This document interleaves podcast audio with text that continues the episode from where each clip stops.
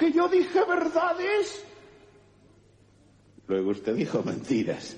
Terco y duro como una pared. ¿Y eso con qué rima? Con usted, hombre, con usted. ¡Haya paz! ¡Haya paz! Don Rodrigo, relator, que la calma no se pierda. Que si seguís discutiendo os vais a ir a la... ¡Haya paz! 500 leguas. Lelutier grande. Haya escuela. paz, haya paz. Y parecía fácil la paz.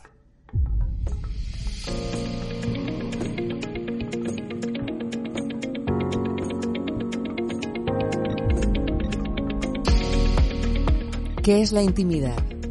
¿Cómo sentir una conexión más auténtica en las relaciones? ¿Por qué es urgente poner el cuidado de la vida en el centro de nuestros vínculos? Y parecía fácil. El podcast de Árbol Dúo hecho para darle vuelta a tu idea de las relaciones contigo, tus amores y la vida. Ponte cómoda, cómodo, porque vamos a salir de la zona de confort. Y justamente por esto de que la paz no es la ausencia de guerra, queríamos también mirar algunos contextos donde la violencia está muy muy muy presente y donde hay muchas personas y proyectos que están haciendo un trabajo de, semilla de paz, están realmente llevando esos contextos hacia un lugar de mayor paz. Sí, que podría parecer, bueno, justamente eso, ¿no? Eh, Muchas veces definimos la paz en, en oposición a la guerra, con lo cual lo que está definiendo al final nuestra manera de estar es la guerra, ¿no? Es como, es como la salud y la enfermedad. La salud es la ausencia de enfermedad. No, la salud es mucho más que que no haya un síntoma, ¿no? Igual que la paz es mucho más que que no haya una guerra. Eh, entonces, en ese sentido, nos parece importante estar alertas y estar atentos y atentas de cuáles son los mecanismos de violencia normalizados dentro de las sociedades en las que vivimos. Porque, evidentemente, aunque no haya, no haya una guerra declarada, si esos mecanismos de violencia siguen siendo los que, mm, los que dirigen nuestras relaciones y nuestra forma de mirar, pues la paz no llega nunca. Mm, Es necesario visibilizar esa enorme violencia que, eh, que está mm, tan normalizada como dices. Por ejemplo, la violencia a la tierra directamente en relación con la alimentación, con, con el cultivo, ¿no? con la agricultura. En, en este, en el foro Somos Tierra hemos tenido el placer de conocer a Edurne y a, Ala, y a Ana, a Biela y Tierra, Bueno, y también a Francisco, de Silva, Más que Lechugas, que a, nos contaba a Daniel, que trabaja con culturas regenerativas, o sea, muchas, muchas personas trabajando en, en esta relación mucho más amorosa y pacífica con la tierra que la violencia del agronegocio, ¿no? Por ejemplo. Con los químicos, eh, con todo este lío, con las semillas, ¿no? Las semillas no naturales, las semillas transgénicas. em, y nos contaban del buen hacer de, de mucha gente que está pegada a la tierra y que lleva muchos años em, teniendo un trabajo importante eh, para que comamos sin violencia, para que lo que entra en nuestro plato no venga de esa relación de violencia, sino que venga de una relación, como nos decía Francisco, bueno, de escucha, ¿no? No de intervenir, sino más bien de, de escuchar qué necesita este alimento, dónde necesita ser cultivado y desde ahí eh, recogerlo. Mm. Sí, y en, y en, en ese sentido, bueno, la, la otra gran línea de violencia es con los animales, ¿no? O sea, Mm. con, Mm. con los animales, tanto en el sentido de los animales que comemos, que bueno, eso ya es como una barbaridad. O sea, yo recuerdo, bueno, yo venía de, de Argentina, en donde, claro, evidentemente hay mucha ganadería y muchas ovejas en el sur, en, en mi caso. Eh, pero claro, yo siempre las había visto sueltas en el campo. O sea, no, no. Recuerdo la primera vez que vi una granja de producción Intensiva. de leche, sí, una granja intensiva, que además iba pasando en tren, entonces veía debajo ese, ese lugar, o sea, un lugar muy pequeño, con un montón de vacas alineadas una al lado de la otra, y recuerdo que yo en ese momento pregunté, bueno, ¿eso es que están enfermas o algo? O sea, ¿eso es lo normal? Porque realmente nunca, nunca había visto eso, ¿no? Y me pareció Mm. brutal. Mm. También tuvimos la suerte de encontrarnos en el foro y de poder charlar con, con Cristina Cras- Castro, especialista eh, experta en el área de comunicación de Greenpeace España. Eh, Greenpeace que es justamente nos contaba ¿no? que cumplían estaban 50 cumpliendo años. 50 años que se dice pronto eh, toda una escuela de, cambio cultural hablando solamente no ya de Greenpeace en el mundo sino de Greenpeace en España de cambio cultural en este país Eh, un país que tenemos una tradición de maltrato animal importante ¿no? y, de y poder visibilizar eh, eh, esta, esta relación ¿no? con, con los animales desde este otro lugar mucho más respetuoso y mucho más interdependiente. Mm. Sí, de hecho, en esto que decís, ¿no? De la tradición de maltrato animal, bueno, evidentemente, además de, de las granjas y, de, y del- de la violencia que se ejerce con los animales para, para el consumo, eh, ni, a- ni hablar de, bueno, los antibióticos que traen y, y cómo nuestro cuerpo está completamente lleno de antibióticos por la comida que comemos, ¿no? Porque, o sea, lleno de tóxicos por los, tox- los agrotóxicos que se le ponen a las plantas y llena de antibióticos por los antibióticos de los animales, con lo cual somos un poema. Eh, pero bueno, evidentemente también está ahí toda la práctica taurina, ¿no?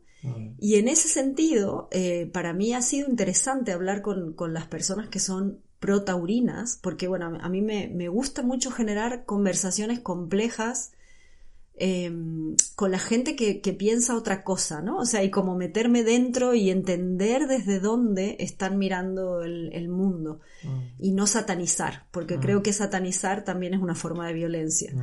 Entonces, eh, intento, hay cosas con las que me es más difícil, pero bueno, en este caso, claro, eh, las veces que he podido estar dentro y, y escuchar, ¿no? ¿Qué es lo que ven? Porque para mí era como, bueno, ¿qué ven? ¿Qué, qué es esto, no? Y hablaban de, de un amor al toro y de una relación, y, era, o sea, verdad, porque había como mucha emoción en eso. Y años después, y claro, yo decía, qué, cosa más extraña, o sea, cómo, cómo puedes amar tanto algo y, y que la fiesta sea matarlo, ¿no? Y años después, leyendo sobre Creta y sobre las fiestas dedicadas en honor a, la diosa, sobre todo, que, to- que en Creta todavía existían, una de las fiestas mediterráneas más importantes era justamente una fiesta con toros, porque el toro era un animal que estaba en directa relación con el culto a la diosa. Justamente porque por sus cuernos, digamos, la imagen de la media luna que aparece en muchas vírgenes es una traducción de la imagen de los animales con cuernos, la cabra, que luego se transformó en, en el macho cabrío y algo demoníaco, Diablo. eh, y el toro eh, con su cornamenta, porque lo que, lo que se dice en muchas tradiciones ancestrales es que los animales con cuernos, igual que los dioses astados, tenían esta conexión con la luna y por lo tanto con la diosa.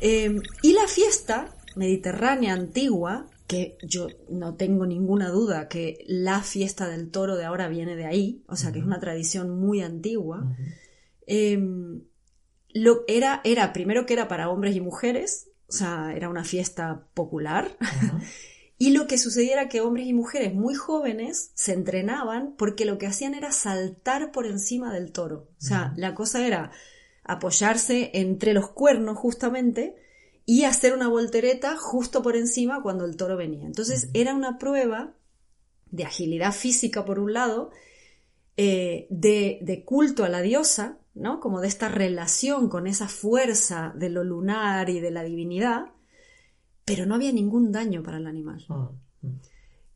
Y me parece que es interesante cuando eh, yo, yo, digamos, ahí entendí. Digo, claro, hay.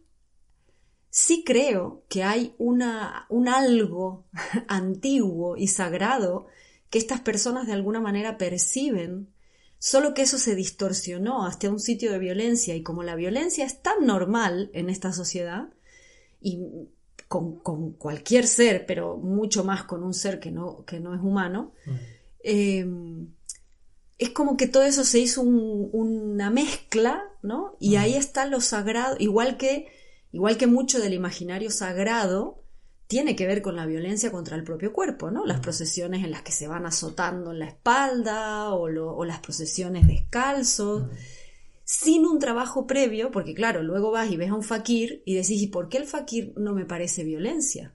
¿Por qué este señor que va con una cruz en el hombro y azotándose en la espalda me parece violencia y un fakir no me parece violencia? Mi respuesta es, mi humilde respuesta, estas son las cosas que yo pienso en mi día a día. Eh, mi humilde respuesta es que el fakir está haciendo un trabajo con eso que le está haciendo a su cuerpo. O sea, no está maltratando a su cuerpo, está haciendo un trabajo de presencia, de conciencia y de, y de control somático para poder entrar en relación con algo que le haría daño si no tuviese ese, ese control interno, ¿no? ese entrenamiento interno. Entonces, claro, volvemos siempre a lo mismo, es desde dónde estamos haciendo las cosas. O sea, Sí. una cosa es estar haciendo eso desde ese trabajo interno y otra cosa es hacerlo desde el castigo, desde la sensación de que me tengo que castigar porque he hecho algo malo o tengo que, o digamos, la, la- la fiesta se convierte en, en matar al otro, ¿no? O sea, ¿en qué momento en nuestra sociedad occidental la fiesta se convirtió en hacer daño o en hacernos daño? Ahí hay una enorme pregunta en relación con el placer y la culpa. Ese cambio de paradigma, ¿no? Yo la clave es como explica perfectamente el libro del cáliz y la espada que nosotros amamos y recomendamos muchísimo. Eh, ese cambio de paradigma, la clave es cuando uno percibe que hay una relación de dominación, ¿no? Eh, se cambia esa colaboración o esa, o esa veneración por una relación de dominación. Sí, dominación incluso porque, bueno, en este autocastigo que hablamos, que bueno, en el que hay, hay una relación de dominación con el cuerpo, no de entender cómo funciona la mente, el cuerpo, la presencia y entrenar esto. O sea, es como que se pierde el camino largo y sagrado y de entrenamiento profundo de esta conexión para convertirlo en domino mi cuerpo.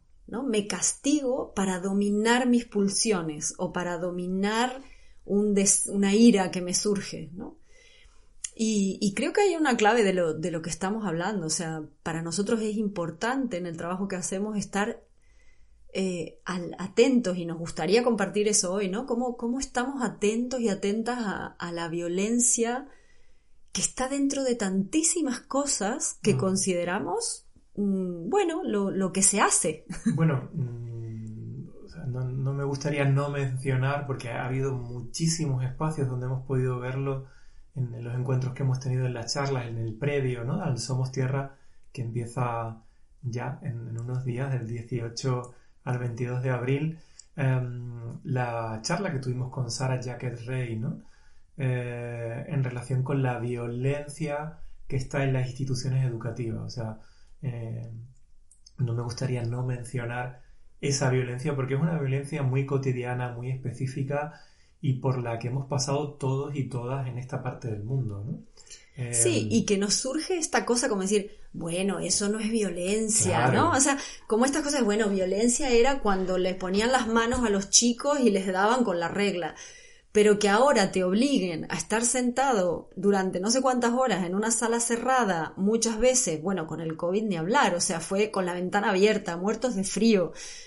O sea, y que, y que el conocimiento solo, por ejemplo, la violencia que es que para una persona kinestésica, que le digan que el conocimiento solo viene de lo mental. O Pero sea, fíjate qué curioso porque esto yo creo que lo tienen en común todas las situaciones donde hay enormes dosis de violencia pero que están eh, invisibilizadas, ¿no? Porque este mismo comentario era el que hacía eh, Agustina eh, Petrela, y Ana de Clara. parimos conciencia y del derecho a parir. Justamente, ¿no? Cuando hablaba de la violencia que se da en el parto, de la violencia institucional, em, cuando, cuando querían hablar de esto, cuando querían comunicar de esto, continuamente era esta, esta, esta respuesta de, bueno, pero, o sea, ¿qué te tienen que hacer? ¿no? ¿Qué- Para que se considere que es violencia. Claro, qué sangría, qué enorme barbaridad para que podamos empezar a hablar de que hay una violencia que está ahí, ¿no? Claro, porque ellos decía, hablaban de esto, ¿no? Dice, muchas veces consideramos violencia si te quebraron una costilla, ¿qué pasa? Si te dislocaron una cadera, que nosotros hemos viajado con una mujer que estaba, que, bueno, que estaba, no podía andar y tenía muchísimos dolores y había sido a partir del parto y de una mala praxis. O sea, y es como, bueno, ahí es violencia, ¿no? Pero que te medicalicen o que entren seis practicantes a meterte la mano a medir si no sé qué, o que, o que todo el mundo pueda entrar en tu intimidad, o que haya ruido simplemente en un momento que es sagrado, o sea, que es como el nacimiento, es, bueno, a ver, ¿qué más, no? Todo eso también es violento. Sin embargo, es como si tuviésemos que agradecer que no te partan una costilla. O sea, Y, y obvio que la guerra es terrible y obvio que la guerra es, es, es, un, es un escenario que, que lleva al extremo ¿no? la violencia, ¿no? Pero desde aquí eh, la invitación a cualquiera que nos esté escuchando es poder mirar sus ámbitos cercanos eh, y poder empezar a cuestionar, empezar a hacer visible eso que puede pasar desapercibido y que puede pasar por invisible y empezar a tomar decisiones y hacer pequeñas acciones, pequeñas semillas de paz en esos escenarios.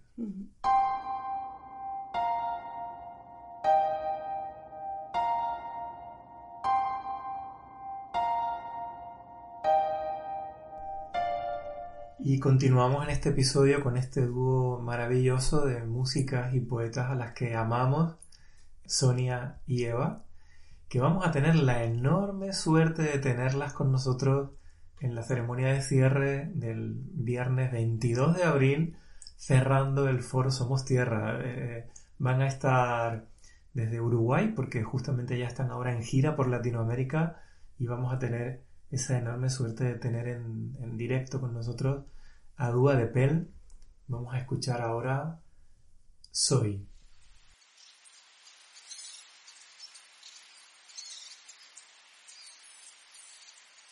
Dam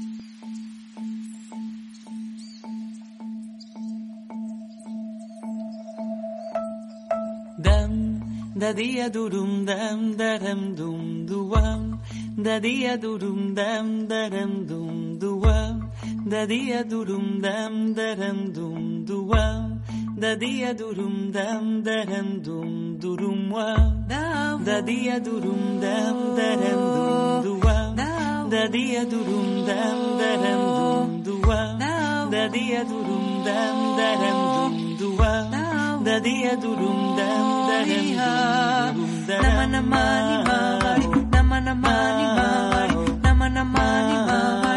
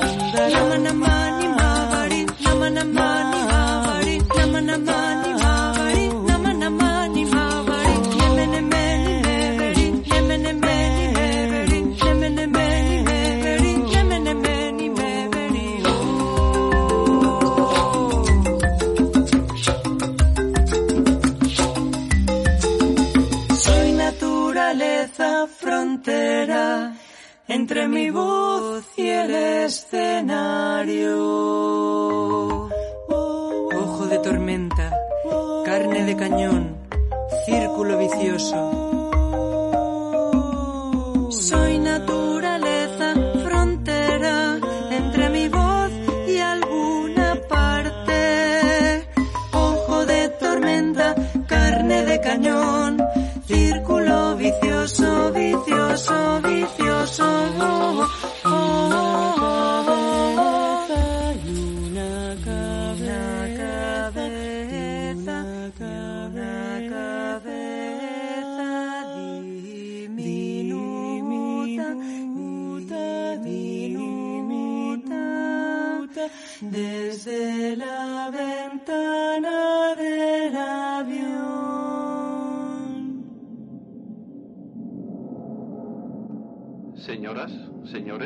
acabamos de alcanzar nuestra velocidad de crucero. Y en esta búsqueda de la paz en la que estamos en estos últimos episodios, este es el tercero y el último de, esta serie que quisimos hacer en relación con la paz, porque, bueno, siempre estamos en diálogo con lo que está sucediendo alrededor, ¿no? Y en este contexto en donde hay una narrativa tan intensa sobre la guerra, pero desde el punto de vista del miedo, pues queríamos contribuir mínimamente a, nuestro, a nuestra manera en, en hablar sobre estas distintas formas de violencia a las que estamos más acostumbrados y cómo hacer para ir generando eh, narrativas de paz en, en nuestro cotidiano, ¿no? Y muchas de ellas son las que hablábamos antes, que tiene que ver con en los lugares en donde nos hayamos sentido violentadas o violentados, pues poder empezar a, a señalar ¿no? socialmente, ¿no? Y como, como Agustina y, y Ana Clara con el tema del parto, eh, como las mm, Francisco, o sea, la gente que nombrábamos que trabaja con la tierra, como quienes trabajan en, por los derechos de los Lo animales. hablamos en el episodio anterior justamente porque es una constante del, del trauma que genera el contexto de violencia. Eh, esta cosa de dejarnos sin palabras, dejarnos sin narrativa. Y recuerdo que respondías ¿no? a la pregunta eh, de qué cosecha un país que siembra cuerpos. Tú decías cosecha silencio. Es muy importante eh, poder ponerle expresión a ese silencio. A veces no tenemos todavía las palabras y, y como, nos re- como nos comentaban también, como nos recordaban algunas participantes del foro, como Marlene Ramírez Cancio, em, eh, ahí entra la función del arte, de cualquier tipo de creación, ¿no? de cualquier tipo de expresión creativa, artística. ¿no? Sí, de poder, nombrar Mm, sin igual nombrar directamente. Sin ¿no? la O sea, palabra, cómo- poder- Cómo, Mm. encontramos estas otras maneras. Y luego hay un trabajo que para nosotros es esencial y que es en el que, en el que estamos, no solamente, pero en el que estamos mucho, que tiene que ver con la autoobservación, con el trabajo, con, con algo que para mí es mm, algo que me acompaña en mi vida desde hace muchísimos años, desde los 24 años, que es el trabajo de la conciencia testigo, ¿no? De la observación de sí. Y en ese sentido, eh, poder ir mirando en qué áreas, en qué áreas internas se activa esta, esta reacción violenta, ¿no? Y observar qué hay detrás, porque claro, si hay una reacción violenta es porque detrás hay una herida, hay un miedo, hay, hay algo una experiencia traumática. Sí, o hay un hábito también puede ser, ¿no? O sea, Ujú. si hemos vivido en un contexto en el que las cosas se resolvían a los gritos, pues lo más normal es que cuando te, te desregules, grites, Ah. porque, porque es el hábito, es lo que has aprendido. Son los ¿no? recursos que tenemos. Y, y para mí este es un, un trabajo cotidiano de como de ir observando en qué momento se activa esto y ser como muy muy eh, lapidaria me sale en observar eso, porque a veces nos pasa esto de que observamos algo y nos ponemos mil razones de por qué hacemos eso y con esta cosa de, bueno, no soy tan mala, ¿no? entrar, entrar en esta actitud eh, casi como si fuera una práctica marcial, ¿no? Un arte marcial. Sí, y co- o, o como un laboratorio, ¿no? Esta cosa de, bueno, agarro este bichito y lo separo y lo pongo aquí y observo, o sea, e intento como observar desde este lugar, separándome un poquito de que soy yo lo que estoy observando y, e intentando no entrar en el lugar de la defensa. A mí me ayuda mucho cuando empiezo a entrar en ese lugar de defenderme a mí misma de las cosas que observo, el pensar que si yo no tomo conciencia de eso, hay otra gente a, a nivel social a- en quien cae, ¿no? Toda la violencia, toda la culpa, o sea, si hemos nacido en, en- en una favela en Brasil y hay, ha habido armas, bueno, también hablábamos con Flavio en Somos Flavio Tierra, y ha habido armas alrededor de mi vida y han matado a alguien cerca de mí y eso es lo normal, pues claro, o sea, es, es más fácil que si socialmente negamos, ¿no? Si yo niego, yo en mi clase social y en mi lugar de tranquilidad donde vivo, si yo niego mi propia violencia, pues por la pirámide social va a ir cayendo a quienes no pueden negarla. Esto Porque- se ve con mucha claridad, es casi una fórmula matemática cuando trabajamos con familias, ¿no? con sistemas familiares. Todo el trabajo de conciencia y de, de autorresponsabilidad emocional que los padres no han hecho directamente recaen en, en los hijos, en las hijas, a veces con síntomas muy nada, nada lógicos, nada claros desde el punto de vista racional, ¿no? Pero a poco que empiezas a desplegar ese trabajo y empiezas a entender cuál es el sentido del síntoma, el síntoma remite a algo que está eh, en el árbol eh, un, un paso más atrás, algo que está hablando quizás de, de la mamá, del papá, de los abuelos, Mm. y que nadie miró y nadie abrió esa puerta, entró y se hizo cargo. Sí, sí, y en, y en es, para mí, mi trabajo personal eh, es una de mis áreas de activismo, ¿no? Hay otras, pero es una muy importante y me ayuda mucho pensar que cuando yo me animo a mirar esas partes internas que no me gusta ver de mí, estoy retirándoselas a alguien más que tiene menos rango que yo y que se va a comer todo. O sea, se va a comer el porcentaje entero, digamos, si yo no agarro mi parte, ¿no? Eh, y en ese sentido, eso, ¿no? Como estudiar cuándo, cuándo aparecen esas reacciones violentas. En mi caso, por ejemplo, hay algo muy, muy, muy evidente que es algo que sucede con, que, este- eso sí está estudiado y me reía mucho cuando lo veía, pues yo no conduzco, pero sí, voy en bicicleta. Eh, y está muy estudiado que el, hábito violento se despliega mucho en el coche. Que es algo que, por ejemplo, está pasando en las redes sociales también, ¿no? Gente que cara a cara igual no diría ciertas cosas, en las redes sí se anima a soltar esa violencia. Es interesante observar eh, cuáles son los lugares en donde socialmente nos permitimos según qué cosas, ¿no? Y en el coche, por ejemplo, es una. Y claro, a mí no me pasa en el coche, pero me pasa en la bici. O sea, yo muy- voy, voy en bici divinamente, una cosa que me calma y me gusta y se me ocurren muchísimas ideas. Pero si, por ejemplo, voy por el... Ahora no estamos en Sevilla, pero si estaba en Sevilla en el carril bici, que lo he usado muchísimo, y se cruzaba alguien o, algo me grande, sorprendía... Con muchas posibilidades de, de- de cruce y de Claro. lío. eh, mi reacción primera, o sea, la que me salía del cuerpo era violenta. Mm. Igual no, no le, no le gritaba a esa persona, pero a ver, que, que no me, que no me escuche la persona no significa que en mi cuerpo no se haya activado una reacción que no es, uy, me preocupo por si a la persona le pasó algo. O sea, en mi caso, en general nunca era me preocupo por si a la persona le pasó algo, sino mm, no voy a decir aquí las cosas que podía decir, pero era como un insulto, ¿no? Entonces, eh, para mí el, el andar en bici, en el carril bici, se convirtió muchas veces en ese ejercicio de autoconciencia de qué va a pasar la siguiente vez que haya una cosa así. O sea, cómo entreno en ese momento de sorpresa y de susto que mi reacción sea otra. O sea, cómo voy creando un pequeño espacio interno con mi práctica para poder darme cuenta que lo que va a salir de mi boca es eso y detenerlo antes de que salga.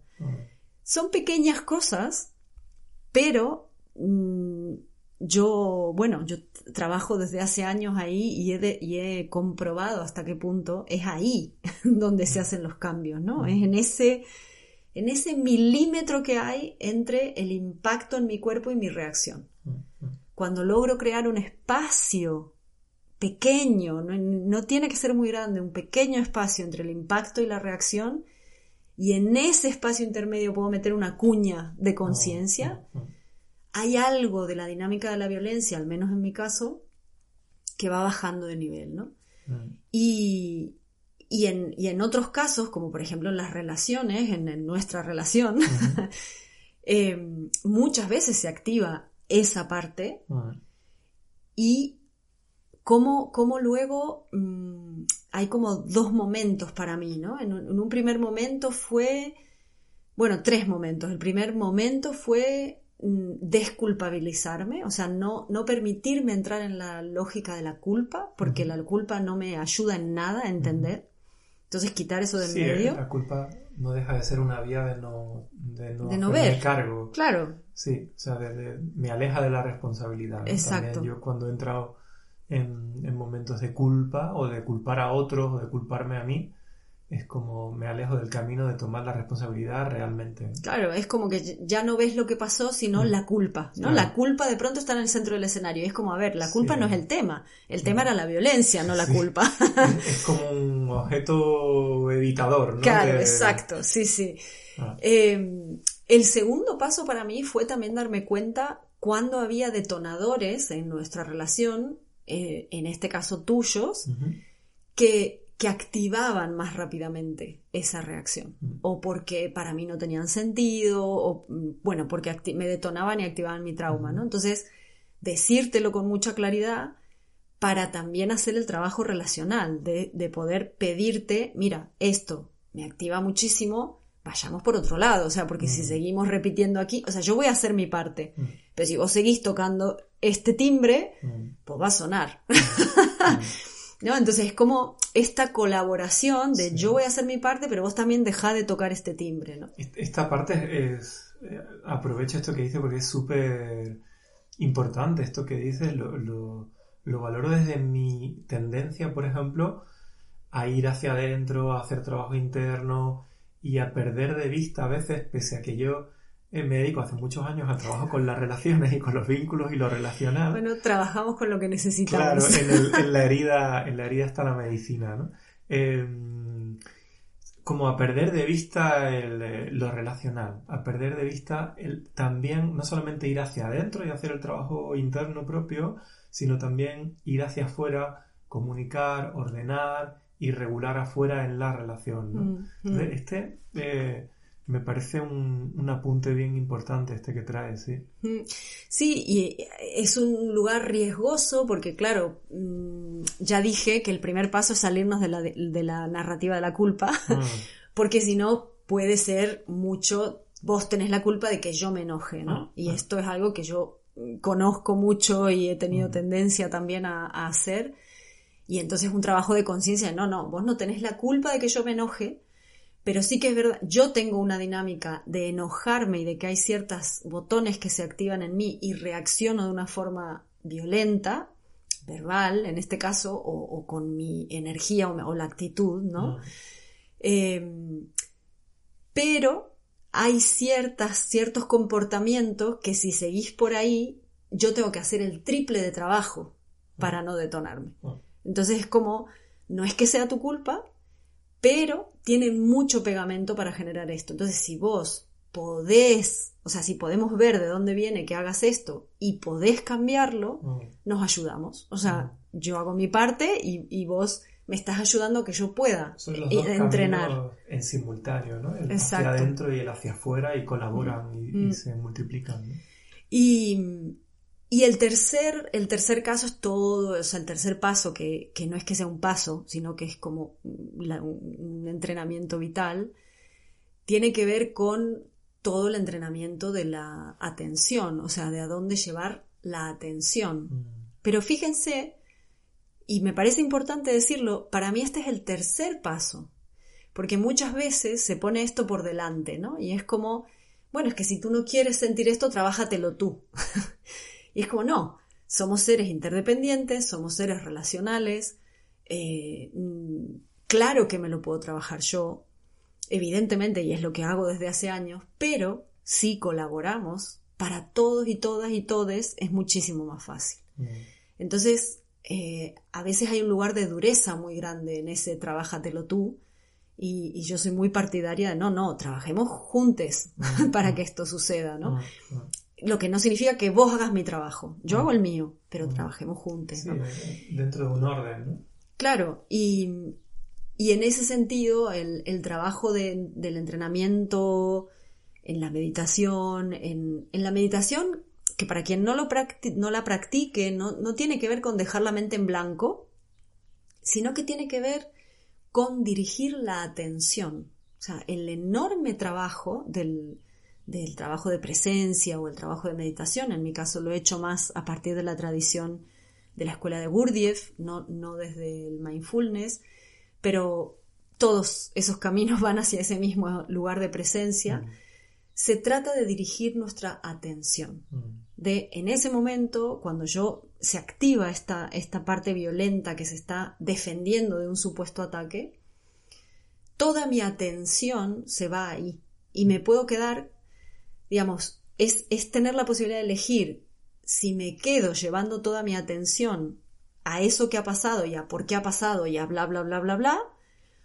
o si dirijo mi atención hacia otro lugar que me, que me calme, que me recuerde otras partes de mí. Y ven que quiero ser muy, muy cuidadosa con esto, porque no se trata de negar.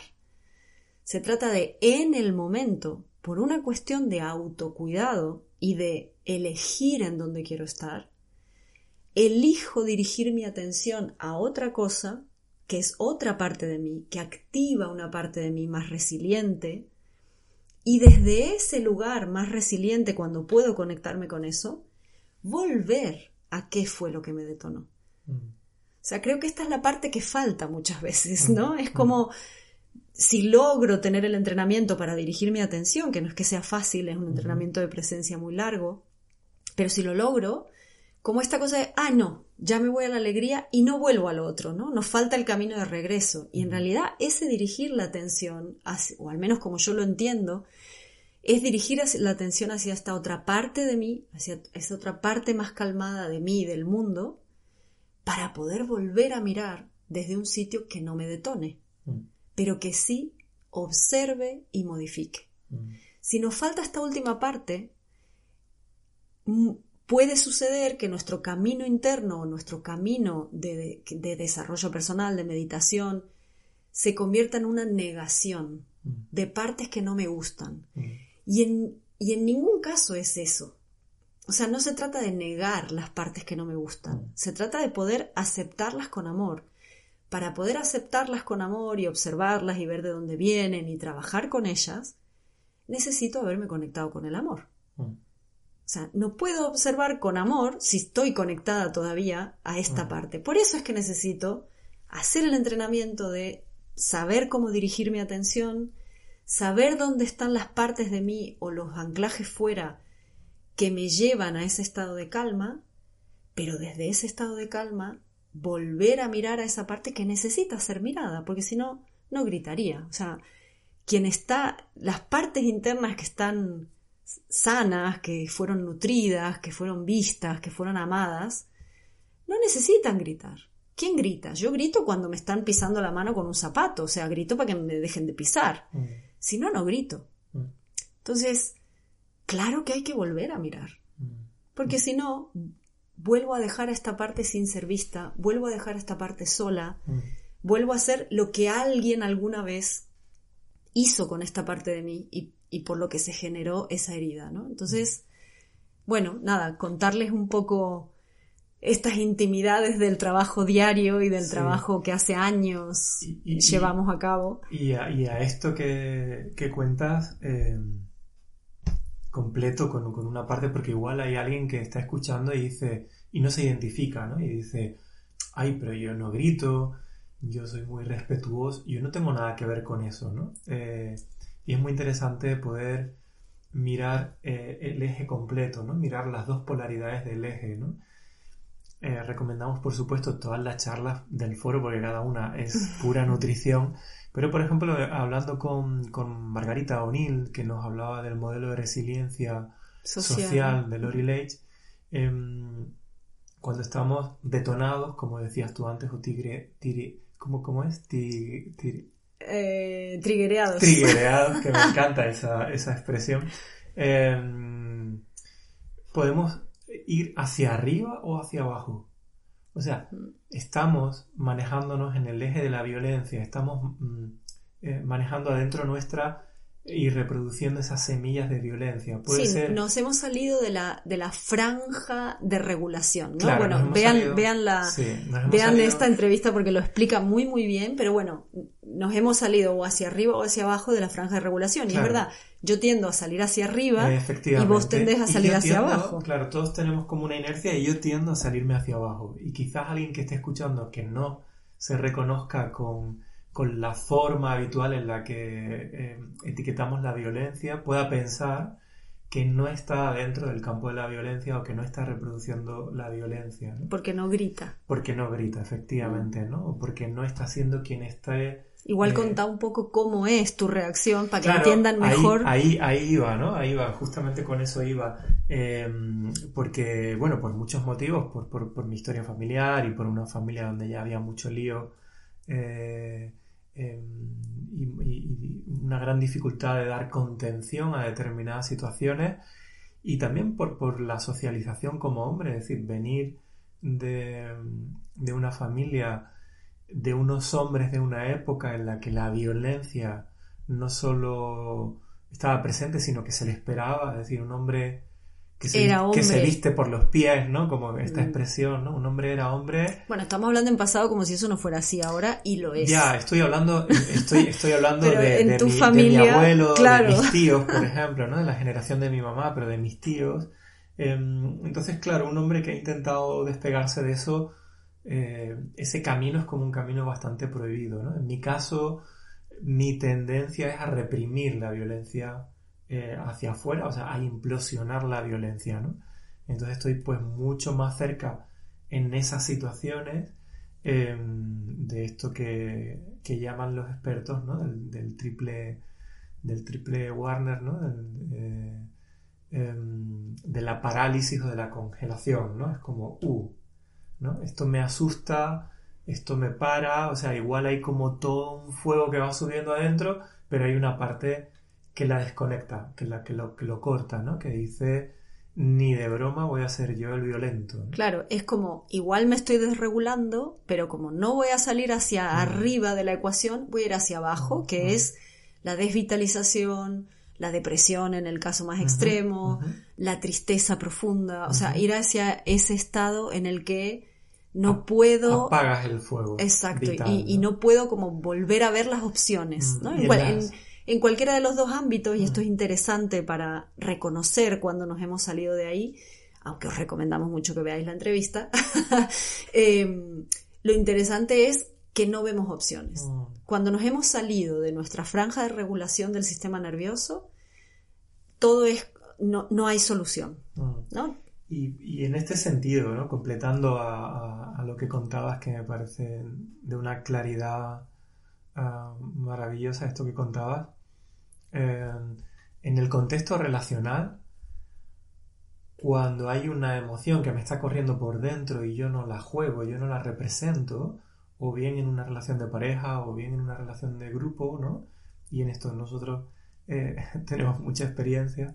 eh, lo que estoy haciendo es cargar a la otra persona o invitar a la otra persona a que sea quien tome de una manera más desmedida, porque va a tener que tomar su medida y la mía, la medida en la que yo no me hago cargo de jugar, ¿no? Eh, eh, esa, ese, ese cabreo, ese lo que sea, ¿no? Que, Bueno, que se o- esté manifestando. O esa fuerza, porque lo que me venía cuando hablabas es eh, si estoy cerca de gente o en una relación de intimidad, mi hijo, mi hija, mi pareja, mi...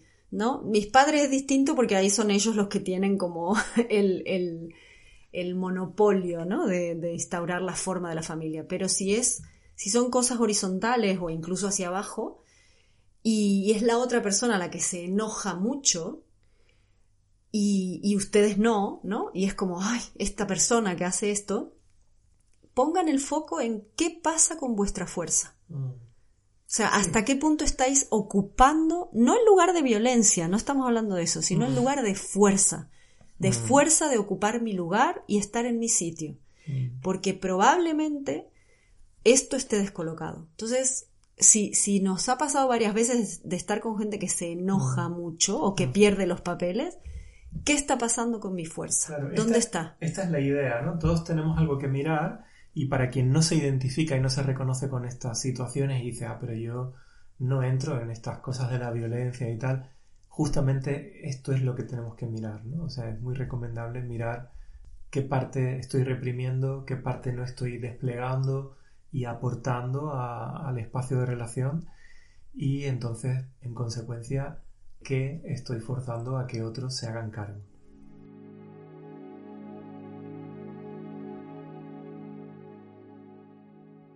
Llegará un momento en que la tierra esté enferma y los animales y los árboles estén desapareciendo.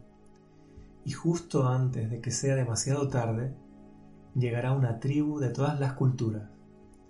Ellos, ellas, creerán en los hechos y no en las palabras, y ayudarán a restaurar la antigua belleza de la tierra. Ellos, ellas, serán conocidos como los guerreros, las guerreras del arco iris.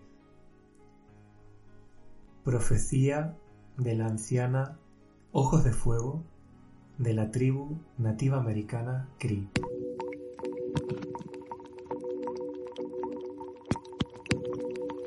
Y aquí despedimos este episodio número 9, número mágico donde los haya, Sí. de Y parecía fácil. Y nos preparamos ya para el siguiente, que va a recoger muchas de las experiencias de este Somos Tierra.